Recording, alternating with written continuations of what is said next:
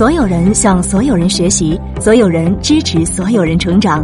这里是馒头商学院，欢迎来到职场解忧杂货铺。Hello，大家好，欢迎来到馒头商学院，我是悠悠。刚下过雨的北京，天空晴朗，四主人出现在三里屯。作为一个女孩，她刚剃的光头在人群中引起了不少注意。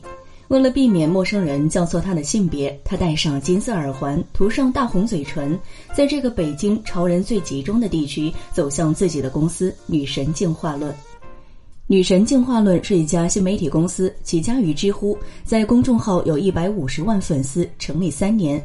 因为自成一派的干货内容，在全网收获了三百万女性的关注，也获得了时尚集团的千万投资，估值近亿元。四主人是女神进化论的创始人，他毕业于香港理工大学，曾经是微软的交互设计师。就在去年，他刚刚入选福布斯中国三十位三十岁以下的精英榜单，同时入选的还有今日头条张一鸣、聚美网陈欧。即使是看起来如此光鲜的履历，用他自己的话说，他的过去挂满了失败。高考失败，大学挂科，连续三年申请交换生都失败了，考研连续两年失败，被公司集体裁员。曾经患过很严重的躁郁症，减肥减到病态。很多知道他故事的人都非常的感慨又好奇，在这个过程中，他到底做了什么，实现了自我的进化呢？十六岁之前，四主人的人生一直一帆风顺，和每一个在那个年纪曾经经历过的故事一样。十六岁那一年，他经历了人生的第一次失恋。青春期的失恋不仅仅是爱情的失败，往往也伴随着自我认知的全面崩溃。前男友的一句“你又丑又胖”，让四主人的世界五雷轰顶。从小爱漂亮的她，绝不允许自己和胖丑相关。激进的减肥就从那个时候开始。她不吃晚饭，午餐只喝青菜汤，胃里面没有东西，睡前还要吃泻药，逼自己拉肚子，拉到站不起来。那时候的他如此固执，如果求而不得，就会往死里逼自己。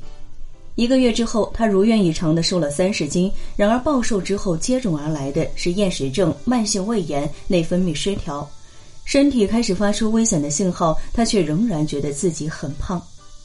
更糟糕的是，身体完蛋之后，四主人的情绪也迎来了崩溃。在大二那年，他被确诊为躁郁症，比抑郁还多了一层狂躁。一点小事就爆炸，抑郁起来，找不到人生的意义。我不知道自己活着到底是为了什么，我要去哪里？于是他开始吃药治疗，但强烈的副作用让他更加的糟糕。四主人曾经这样解释过自己名字的来源：我把自己的身体当作是一个寺庙，我是这个寺庙的主人。即使没有去寺庙修行，只要我在我的身体里，日常生活就相当于在修行。而曾经，这座寺庙里充满的全是抑郁和愤怒，躁郁症裹挟着他的身心，厌食、失眠、暴怒、敏感，每天躺在床上，他就觉得自己的身体有一个黑洞，一直把他往下吸。终于有一天，他决定自救，走出躁郁的漩涡。既然觉得现实这么难过，要么选择自杀，要么就自己克服。他开始给身体这座寺庙换掉贡品。如果说之前的贡品是抑郁和愤怒，那之后的贡品就是理性和健康。他尝试做了这样几件事情：把电脑里所有阴暗的电影全部删掉，停止看所有阴暗的小说，停止听摇滚，开始听比较舒缓的新古典，试着和室友和解，先从语言友商开始，尝试内观疗法。通过这些事情，他弄明白自己为什么会产生某种情绪，了解到如何控制自己的行为和情绪等等，然后开始有意识的练习。慢慢的，周围的人开始感觉到了他的改变，不仅人际关系得到了缓和，就连母亲也说他毕业之后变得温柔了。和所有的年轻人一样，四主人在走向成功之前，仍然摔了很多坑。比如两次心理学专业考研失败，想读的学校去不了，工作一换再换，迷茫就是那几年四主人的关键词。往前走，生活好像没有出口，只能一而再的碰壁、碰壁再碰壁。好在转机出现在他的第二份工作，他接触了交互设计。听到这份工作的描述时，我就觉得每一个字都非常的适合我。于是这一年，他没有在死磕心理学，而是去了香港读研，攻读交互设计。他终于找到自己喜欢的事情，如鱼得水般的全面开挂。在研究生毕业时，拿到了学院第一的好成绩，并且还成功去了诺基亚，开始了交互设计师的生涯。在诺基亚，四主人完成了很多人生的第一次：第一次去芬兰工作，第一次去瑞典，第一次学会了潜水。他开始不断的尝试新的事情，拓展人生的边界，身心状态也变得越来越好。然而，再厉害的水手也无法承诺一帆风顺。一四年，诺基亚被收购，开始大幅的裁员。当然，四主人也是其中的一员。